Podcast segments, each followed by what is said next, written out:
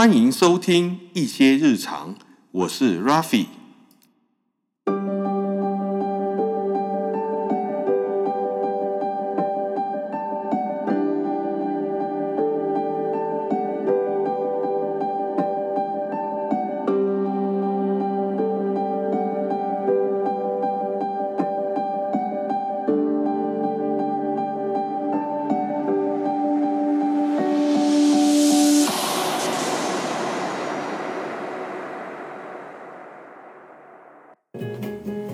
大家，我是 Rafi。近几年，台湾出现不少新创公司。那这些新创公司其实都有一个很大的共通特点，那就是工作的环境还有员工的福利都很类似美商公司，像是旧金山湾区最著名的企业 Google 或者是 Facebook 之类的，这些企业都是国内许多新创公司学习的对象。当然，这些这类型的公司往往最让人羡慕的就是他们的上班环境非常的自由，公司文化跟管理方式都非常的开放。今天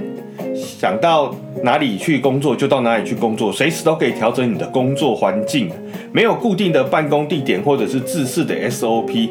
只有只要你在期限内把专案完成，或者是开会的时候呢准时出席就 OK 了。老实说，连我都非常的羡慕。其实这类型的公司，他们有一个说法，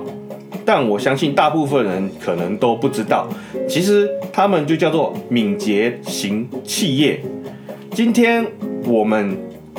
我们的主题要来讨论，要来聊聊敏捷型企业到底为公司带来什么好处，还有哪些的劣势。那我们今天呢？欢迎，今天我们的来宾呢是我的妹妹 Angel。那我们来欢迎我们今天的来宾 Angel。嗯，你大家好。呃，可不可以先跟大家介绍一下你们公司？例如你们是做什么产业的，或者是管理方式、工作的模式之类的？哦，我们公司的产业类别其实就是一般的软体服务产业啊。就是其实就是一般的软体开发业嘛，然后现在其实目前公司跑了一阵子的转型之后啊，现在转走的比较像是自主式的那种管理模式啊。自主自组织的这种管理模式，其实就是就是其实就像前面讲到那种，就是主管其实不会一直盯着你做事情，然后他也不会一直跟你说你等一下要干嘛，你明天要干嘛。他其实基本上是不太会管你这种小事的啦，就是你要自己去决定你接下来想要做什么事情，所以其实基本上公司应该有八十趴以上的时间，或或者是事情，其实都是你自己要去做决定，而不是主管会去帮你去看东看西这样。嗯，其实我一直只知道你的公司是外商公司，然后福利也还不错。然后 在疫情之前啊，常常需要到国外去出差，呃，像是一些东南亚国家或者是呃欧美类的国家。那一直到最近，你开始在 FB 上面写一些关于你们公司的故事的时候，我才第一次听到什么是敏捷型公司这个名词。那在你刚进到这间公司的时候，你们公司。已经是敏捷型公企业了吗？其实我们公司，呃，我在进去的时候，它其实不是啊，它是比较就是很一般的传统的那种软体公司，其实跟现在一般的公司就是一样的，就是呃，平常 PM 就是会去接到一些需求嘛，然后就会把它写成工单，然后团队会有一个 team leader，就是一个主管，他就会去跟 PM 去交流那些工单。然后了解那些工单之后，他就会把那些工单带回来，接着他就会看下面有哪些工程师有空，他就会把这些工单交给其中一个工程师做，然后每个工程师就是拿到工单就做自己的事情哦。所以就是其实跟以前以前公司其实就是走传统型的开发模式啊，也不是这种什么所谓的什么凝结型企业这样。哦，那。其实，在决定要做这一集这个主题的时候，我 我上网做了一下功课。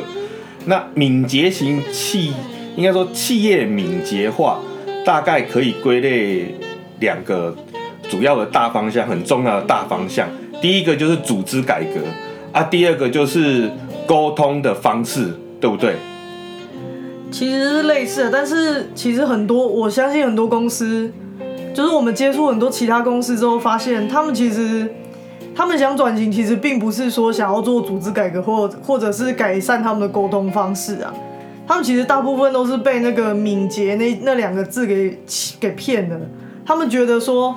哦，我只要把公司转型成敏捷公司，我们公司的产量可能就会高一倍啊。然后就就会觉得说，好像大家都可以做得很好啊什么的，其实根本就不是。就是其实，呃，其实如果说真的要转型，他还是要还是要考虑到企业文化上面是不是可以包容这些转变嘛。然后下面的员工也其实也要确定是说，他们可不可以包容这些转变，因为其实很多听到很多失败例子都是。要么就是主管想要改变，但是员工其实根本就想要走原本的方式，他不想要做这么多的自己的独立思考，这样。嗯，那我们先来聊一聊两个大重点的第一个就是组织改革。像你们公司决定要走向敏捷型企业之后，有做哪些调整，或者是可以跟大家来聊聊？这个过程嘛，例如说，嗯，公司做了哪些环境的调整啊，或者是员工上啊、人员上的调整啊，或者是有没有所谓的阵痛期？我相信一定会有所谓的阵痛期。那可不可以方便跟大家来聊聊？其实一公一开始其实转型很普通了，他就是其实就是呃，我们主管他们就是看着呃，就是一些敏捷团队，他们就是一些敏捷开发。的一些算该赖嘛，就是说哦，一个团队不可以太大，然后因为像我们之前的公司，之前一开始的时候就是一个大大的开发团队，所以里面就有十几个人，所以然后还有一些检检就是做产品检验的团队，加一加其实就是快二十个人，所以那时候就公司就想说哦，好啊，那就把这两个团队就融合嘛。变成一大群之后，然后再把它打散成三个 team 这样，因为呃书上面写说 Scrum 团队就是成员大概就是六加减二，就是四个人到八个人，所以他就说哦，那我们就把它拆成三个团队，因为刚好我们就十八个人，所以我们那时候就先拆成三个团队。然后阵痛期的话，其实就是其实就跟现在一般的呃团队想要公司想要转型遇到问题都是一样的啦。就是，呃，一开始拆的时候，主管啊，公司就会希望你们可以，就是希望大家可以说说自己想，自己看到什么、观察到什么都可以说出来。但是会发现说，其实以现在台湾的教育教出来的学生，就是不会这么说。他们通常就是，呃，看到什么也不会讲，然后很多事情都是到事后才会说，哦，对我有看到。所以其实。其实我觉得现在很多啦，关呃也不止我们公司啊，就是从外面听到很多，其实一开始遇到的阵痛期也都是像类似像这种，就是呃员工好像还没有办法可以很安全的说出他想要说的，因为他可能觉得不安全。我现在讲讲什么，可能明天可能主管就说哦，你昨天讲了什么？你你完蛋了之类的，他们可能会有这种不安全感，所以他们就会比较不太敢讲。然后再加上台湾的教育教出来的学生就是乖乖牌嘛。然后如果是说公司环境的调整的话，其实公司因为刚好我们公司呃员工数就越来越多，因为本来算是一个小型企业，差不多四十个人，然后到后来现在成长到现在，光台北办公室有差不多一百多个人。然后说快要一百个还是一一百多个，有点忘记了。然后反正就是原本的办公室坐不下，所以其实公司一直有在做办公室的搬迁。然后每次搬迁，他就会把一些呃，我们每每一次在做一些在在像之前在旧的办公室的时候，发现说，哎，办公室好像少了一些白板啊，少了一些什么，所以他们就会在下一次的搬迁的时候，在装潢上面就会把那些。那些东西加上去，像呃到处都会贴上白板啊，然后房间的大小也是，他们有研究觉得说这样子好像比较适合，差不多六个人的团队适合做的空间啊，比不会太挤也不会太宽，不会浪费空间这样。其实大概就是做这些调整吧。那另外，其实我在查资料的时候有发现一个问题，就是不少公司都挥着公司或者是企业敏捷化的旗子，然后就开始大裁员。那这算是传统公司转型成敏捷公司的一个过程吗？你觉得？其实应该不是啊。其实关系公司在做裁员，其刚前面其实有讲到，就是公司在做转型，其实不需要做裁员的。因为其实应该是说，想要办法把人啊放在一个对对于适合他的团队或者是位置上面，其实这才是更重要的。但是，呃，其实人难免都会有一点惰性啦。我说真的，所以其实人在做，不管是在做敏捷转型或者是什么转型，一定会有人觉得，现在公司好像已经不是我之前想要的待的那间公司了。所以他们其实也是会有人自自己就离开了，对。但是其实照理说，我自己的认知是，做这种敏捷转型应该是不太需要做裁员这件事情。嗯嗯嗯。其实我这几天在搜寻敏捷型企业公司或者是企业的资料的时候，常常出现两个很很专业的名词，一个叫做敏捷型组织，那另外一个叫做扁平化管理。那可以跟大家说一下，聊聊聊聊看，这两个专业的名词跟敏捷型企业或敏捷型公司的组织改革有什么关联性或者是重要性啊？其实这两个词它并没有很绝对的直接的关系啊。其实敏捷型组织的话，如果说以现在外面比较广义型的定义啊，你会发现其实因为其实敏捷。敏捷开发是有一个流程的标准流程的，所以其实很多人就是把敏捷开发这个流程套进自己的团队之后，他就会觉得他已经是一个敏捷型组织，所以很多人都会觉得说，哦，我自己已经待在一个敏捷型组织了，但呃，他其实就是把那个流程套进去而已。但是其实我自己呃去参加很多很多的研讨会之后，发现其实。敏捷型组织其实还有包含像一些思想上的改变，就像前面讲的，其实你也应该要开始对你的产品、对你的组织多做一点关心，然后对很多很多的事情会开始去做讨论、去参与，所以其实你就会开始渐渐的不是做你本来做的开发的工作啊，所以你就会去做很多很多的事情，然后渐渐才会真的转型成。就是外面可能比较像像刚刚一开始前面讲的，像 Google、Facebook 他们那种敏捷型组织的形态，对他们其实也是都有一些，其实思想上是已经改变了嘛。然后再来是扁平化组织的话，其实扁平化管理，呃，我们公司做扁平化管理的转型，其实算是蛮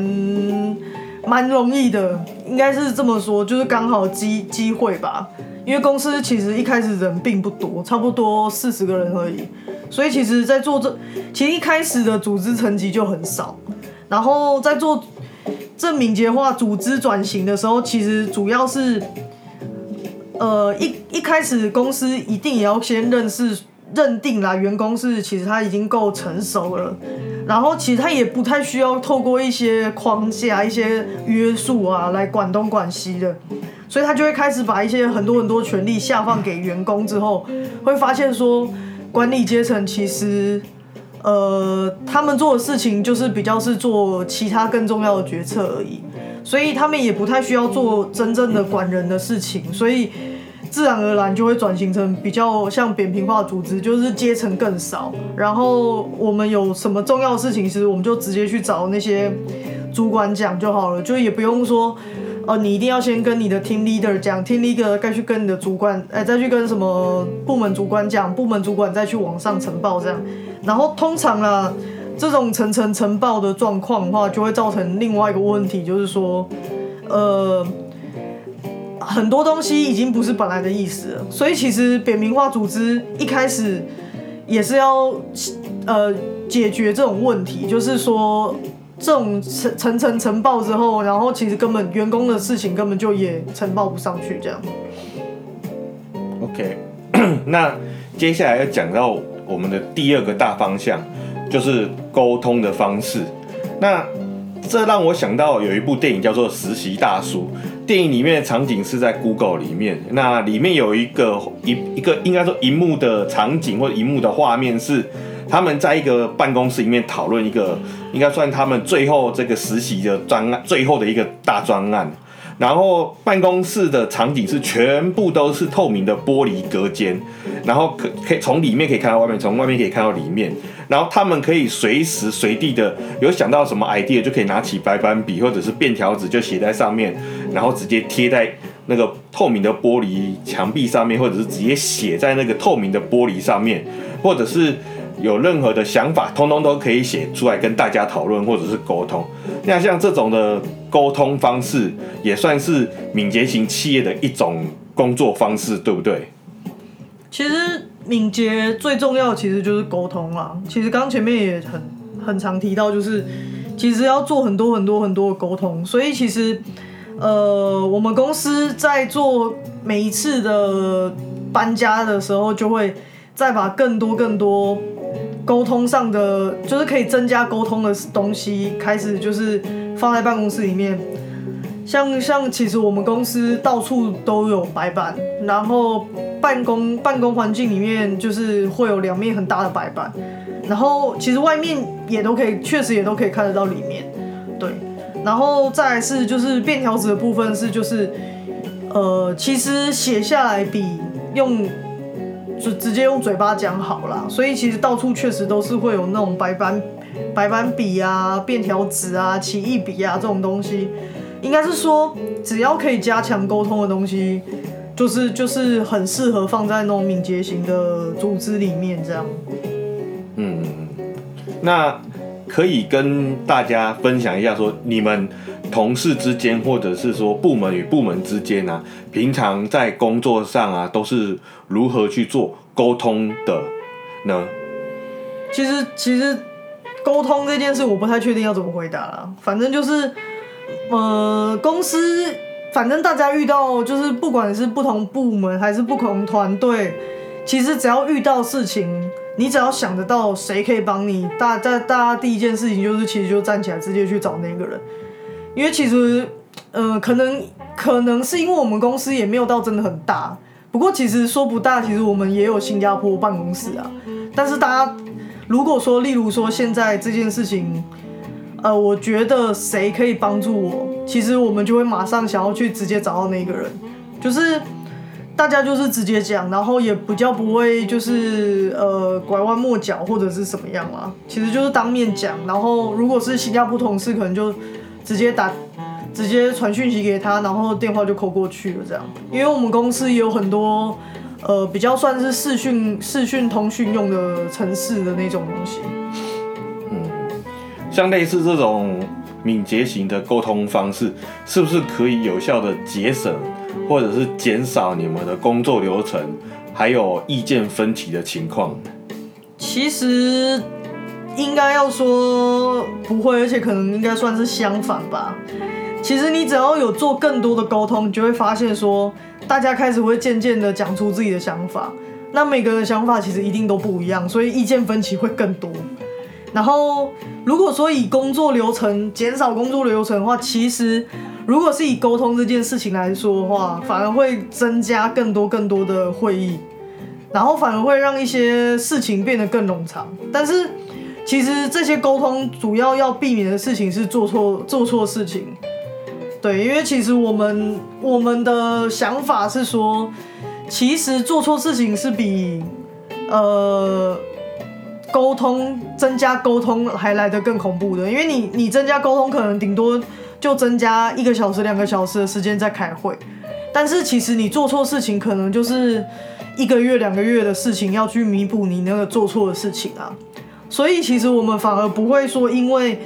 呃增加沟通而减少。一些不必要的会议啊什么的，反而会增加更多更多的会议，然后也会造成更多更多意见分歧。所以其实要有一些工具啦，让大家的意见分歧要怎么收敛啊？要怎么找到就是让彼此之间不会坚持自己的想法，而是两边找到一个共通的解决方式，可能都要融合彼此的做法吧。对啊，那你觉得这个工这种工作形态是不是可以激发出更多的创意？嗯，这是一定的、就是现在必现在甚至我们除了开发团队之外，还会加入一些像设计团队什么的，所以其实呃人员的组成越多，其实大家的想法就会更不一样。然后我们也更更喜欢就是有那种更多更多的交流啦，所以就会有更多更多的想法跟一些不一样的创意出现这样。嗯那说到这边哦，根据这个前面这两个大方向啊，与敏捷型企业的关联之后啊，一定有更多人想要知道说何谓敏捷型企业？何谓敏捷型企业哦？对，就是什么是敏捷型企业？你觉得？其实，呃，其实我觉得敏捷型企业的话，比较像是，其实呃，员工第一员工其实要信任他的公司，他愿意去去讲出更多的事情给上面的人，然后上面的人其实也要更信任他的员工啊，他不他不可以觉得说员工讲出一些事情是为了故意刁难他，然后。其实双方面如果有更多足够的信任之后，他们之间的工作起来就会更顺利嘛。然后，主呃公司也不不必要时时刻刻盯着员工啊，员工也不用时时刻刻的就是一直在担心说会不会被公司给裁掉啊什么的。所以其实照理说，员工不需要担心公司给你的压力，那你就可以有更多时间去去想你要怎么。你要怎么可以让客户让产品做呃这件事情可以让客户或产品做得更好这样，所以其实呃其实会有点像是那种 Google 那种前面讲 Google、Facebook 他们那种生活方式，就是公司给员工的束缚会越来越少，然后员工也会其实也不会去乱搞，就是不会说因为没有上班时间，然后就都不来上班或者是怎么样，因为其实。你有会议的时候，你就应该要自己自己出现在那个地方啦。就是大家也不太需要去做一些不必要的约束，这样。因为其实有一句话很常出现在我们公司，就是就是我们公司他们就是把员工当成成年人，他觉得你是一个成年人，所以你应该会对自己的事情负责，而不会随便的去做一些跳脱轨道的行为啦。对。因为如果这样子说，我。让我想到像那个 Google 大那个实习大叔里面也电影里面有一幕是，因为其实像 Google 啊或者是 Facebook Facebook 这种公司，它给员工的福利是非常非常的满，非常非常的好，然后自由度跟那个自己的自己的空间啊是非常非常的大的，然后。公司给员工也是最大的信任，那相反的，员工也是要给公司最大的信任。然后同仁就同事之间，跟同事跟对企业之间，其实也应该要给予最大最大的信任跟尊重啊。像我记得在那个实习大叔里面有一部有一幕是他们在最后考核的时候，就是那个他们当当时有两两个敌两个阵营嘛。一个是男主角这边的嘛，然后另外一个就是算是坏的那一边嘛，然后坏的那一边有一其中一个主角，就是也不算反派的主角啊，他晚上呢就到了他们 Google 一个阶梯教室，就看到一个胖胖的，然后穿着那种很邋遢衣服的一个，然后很不不修边幅的一个男生在那边用电脑，然后他就过去，就是有一点调侃他，然后就是有一点跟他。就是类似炫耀说，哎，我以后就是这边的员工啊，然后，然后就有一点对他有一点不尊重，非常的不尊重的语言，就跟他讲话，说他是，就是讲的很难听这样子。就后来才发现说，原来那个就是 Google 的创办人，就是老板，因为他到最后才知道。所以我觉得，一前面所说的，我觉得公司给员工最大最大的呃自由度或者是空间的时候呢，相反的，员工也要给公司。或者是同仁之间应该要有最大的尊重，或者是说最大的互相的包容，或者是帮忙。我觉得这才这个算是敏捷型企业的其中一个很大很大的一个宗旨跟目标啊。那你觉得敏捷型企业啊，可以为员工或者是公司同样的带来怎样的好处？你觉得？其实我不太确定那个好处到底算是什么样子的好处啦。不过可能就是会员工会开始，呃，因为其实公司会给员工更大的自由嘛，所以员工就会开始比较会去替公司多多做一些事情的，就是会开始替公司着做着想啊，就是你在做一些行为的时候，你就自然而然会想到说，哎，这东西会不会其实对公司也蛮好的什么的，你自然而然就会想要把这些东西带回公司，而不会说就是。这东西是我的，这样就是比较自私，会比较想到公司这样。然后员工其实也比较不会去